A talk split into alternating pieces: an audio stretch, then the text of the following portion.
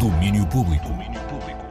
Olá, bem-vindos ao Resumo do Dia, o podcast onde sintetizamos as principais notícias que demos esta segunda-feira nos cinco espaços diários do domínio público na Antena 3. Eu sou o Daniel Belo e hoje a notícia do dia foi o Festival Iminente. A edição 2023 foi apresentada esta manhã em Lisboa e a Marta Rocha trouxe-nos as novidades em primeira mão. A maior é mesmo o formato, porque nos dias 14 e 15 de outubro o Iminente vai tomar conta do Terreiro do Passo. A diretora do festival, Carla Cardoso, explica. Nós vamos uh, fazer um takeover ao Terreiro do Passo nos dias 14 e 15 de outubro. A entrada é gratuita e o, o grande mote que nós falamos com todos os artistas foi numa ideia de constelação, de pensarmos o que é que no maior centro do país, no maior, no maior centro que temos, pensarmos o que é que são os outros centros e como é que podemos dar visibilidade a esses outros centros no maior centro do país. Um takeover do Terreiro do Passo que vai contar com concertos de Dino de Santiago, Pongo, Omar Suleiman,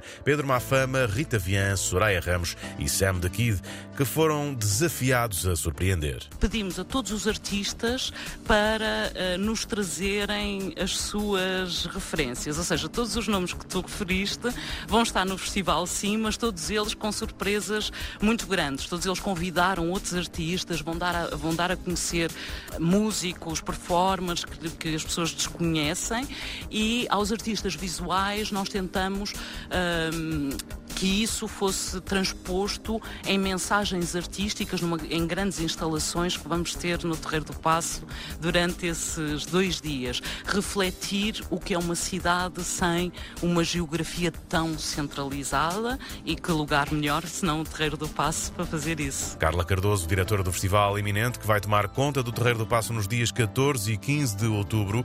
O festival uh, tem também um programa de workshops espalhados por vários bairros da cidade e outras outras propostas artísticas, sempre com o apoio da 3. Mais detalhes sobre este assunto e declarações dos artistas presentes no festival no domínio extra de hoje que podem ouvir no RTP Play.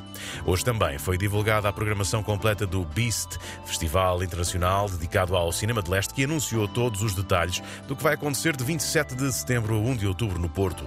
O programa Queer, uma retrospectiva do jugoslavo Carpo Godina e também a programação Post-Porn. Este ano o tema do festival é No Happy Ever After, um jogo de palavras que complementa a tristeza que o diretor do festival, Radu Sticlea, vê chegar do leste, sobretudo da Ucrânia. Temos a ideia de um futuro que nós não podemos apanhar.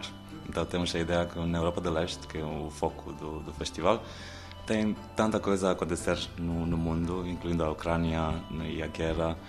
E também os nossos filmes são um bocado tristes.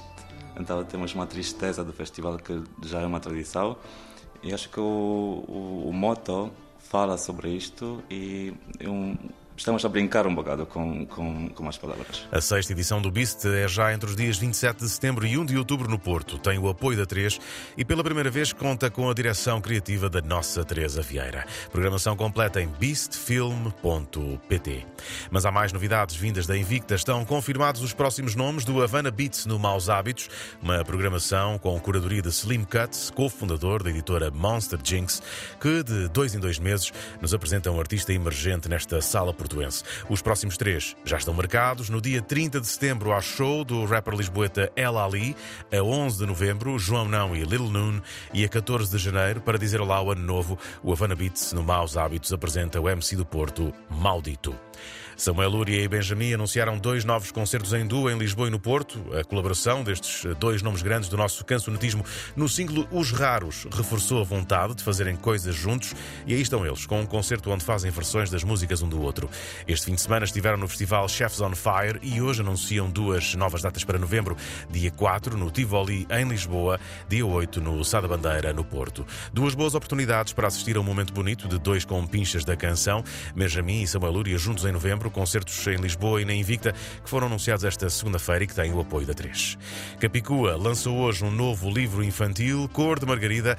É uma história que ela inventou a pedido do filho e que nos fala de uma flor que não se achava muito bonita. Este Cor de Margarida fala sobre uma coisa muito humana, que é essa ideia de que os outros uh, têm sempre uma vida mais cor-de-rosa, não é? Nós acharmos sempre que os outros são mais belos, mais bem-sucedidos, Uh, e, e, tudo é, e tudo é melhor nas suas vidas. E basicamente conta a história de uma Margarida que estava insatisfeita porque se achava muito simplória, muito minimalista e queria ser cor-de-rosa e perfumada como as, como as flores de buquê, as rosas, por exemplo. E depois rapidamente percebe, por uma quantidade de acontecimentos que não vou revelar, que afinal está muito mais confortável nas suas pétalas. É Capicua sobre Cor de Margarida, o novo livro infantil que escreveu com ilustrações de Matilde Horta e que chega hoje às livrarias. Estas foram as notícias mais destacadas das edições de domínio público de segunda-feira. Cinco edições, das 11 da manhã até às 3 da tarde, sempre à hora certa. Falámos de mais coisas, incluindo música nova, que não podemos tocar neste podcast, porque as plataformas e editoras não deixam. Os cinco domínios do dia podem, no entanto, ser ouvidos na íntegra no site e plataforma RTP Play. Amanhã há mais domínios e resumo do dia. Domínio Público.